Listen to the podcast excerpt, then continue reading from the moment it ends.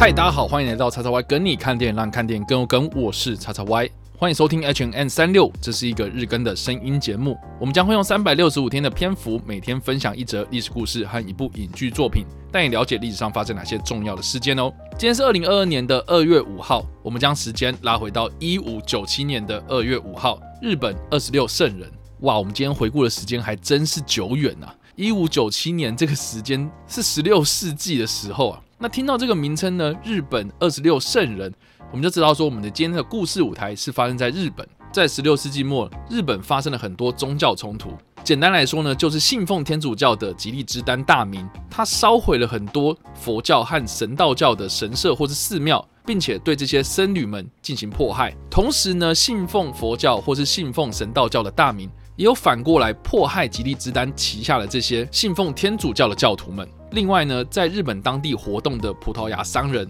也爆出了很多将日本人当作是奴隶来贩卖到海外的这些事情。在面对种种的乱象之下，丰臣秀吉在一五八七年颁布了半天连追放令，将天主教定位成邪教。但是呢，日本同时又非常仰赖这些海上的贸易，所以呢，这一个所谓的禁教令并没有被严格的执行，而天主教的传教也从公开转为地下化。就在一五九六年。也就是我们今天所介绍的这件事情发生的前一年十月，西班牙的帆船圣菲利普号因为海难的关系漂流到今天的四国，也就是当时的土佐这个地方，视为著名的圣菲利普事件。当时在圣菲利普号上的船长被带到陆地上的时候呢，为了保命，所以故意呢指控在日本当地传教的这些传教士，实际上呢是西班牙帝国他们为了要来控制地方的一些手段，所以这件事情传到了丰臣秀吉的耳朵。让他再度的在一五九六年十二月八号颁布了更加严格的禁教令。当这个禁教令颁布之后呢，日本境内各地严格取缔这些在传教的传教士。当时在京都担任京都奉行的石田三成下令逮捕了在京都城内的方济各会传教士以及信徒们，同时呢，也在大阪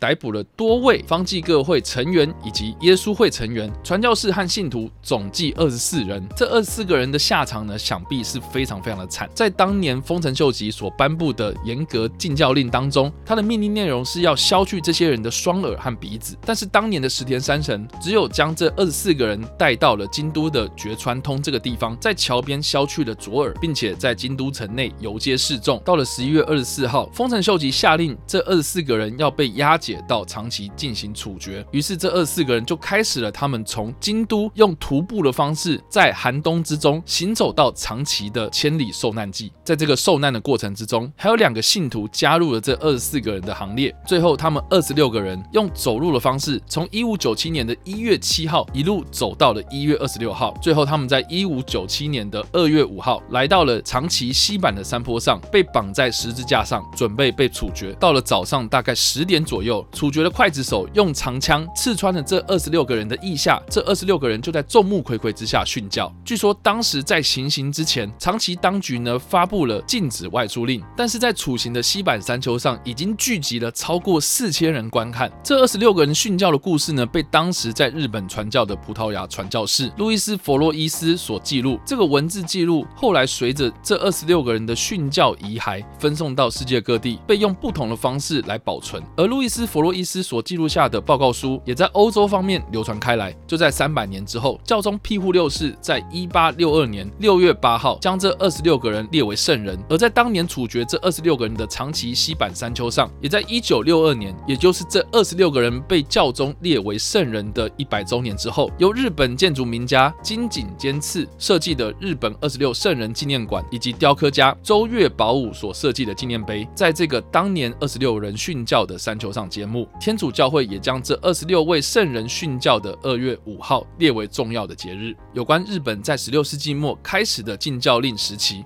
描述这段期间所发生的故事的影视作品相当的多，日本也拍出了不少类似的作品，都有在描述这段日本政府对这些天主教徒或者基督徒们进行酷刑或是任何羞辱的仪式，都有很多不同的描写。在二零一六年所上映的《沉默》这部电影呢，这是以这样子的时空背景底下所创作出的故事，它是改编自日本作家远藤周作在一九六六年出版的《沉默》这本小说。电影是由美国的知名导演马丁·史科西斯所执导，由第二代蜘蛛人安德鲁·加菲尔德以及我们非常熟知在《星际大战》七八九部曲当中饰演凯罗人的这位亚当·崔佛，以及我们地表最强老爸李恩·尼逊所主演。他的故事呢是在描述在日本禁教期间，两位年轻的葡萄牙神父，他们为了要调查一位资深的神父在日本传出弃教和叛教的消息之后呢，前往当时的日本找寻这位资深神父的下落。他们用偷渡的方式来到了日本，并且在日本当地看到了非常多日本政府迫害天主教徒的种种残酷的景象。这部电影最大的特色呢，就在于是少见在台湾取景的好莱坞电影。剧组在二零一五年开拍的时候呢，在台北市的中影文化城，在新北市的贡寮、瑞芳、双溪、金山、万里等等的地区，以及花莲进行取景拍摄。这同时呢，也是马丁史科西斯历时二十五年的梦想之作。这也是拼凑出马丁史科西斯梦寐以求的宗教三部曲，接续了《基督最后的诱惑》、达赖的一生的第三部作品。我不知道大家当初在二零一六年的时候呢，有没有看到这部电影哦？我当时在看完之后呢，非常的喜欢，但是这部片的片长呢，真的非常有挑战性哦，一百六十一分钟，快要三小时的片长，它的步调非常的缓慢，整体的调性呢，也是偏向有点安静哦。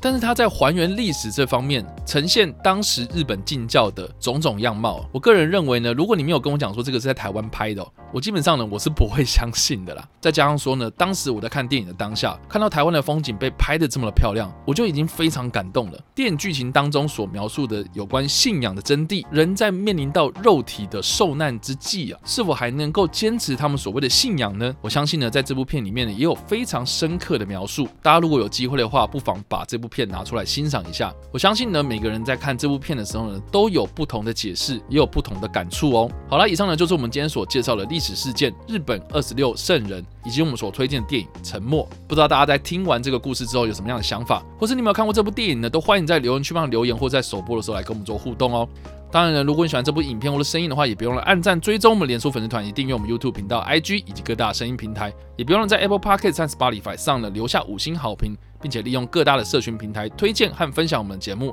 让更多人加入我们的讨论哦。以上呢就是我们今天的 H N 三六五，希望你们会喜欢。我们下次再见，Bye.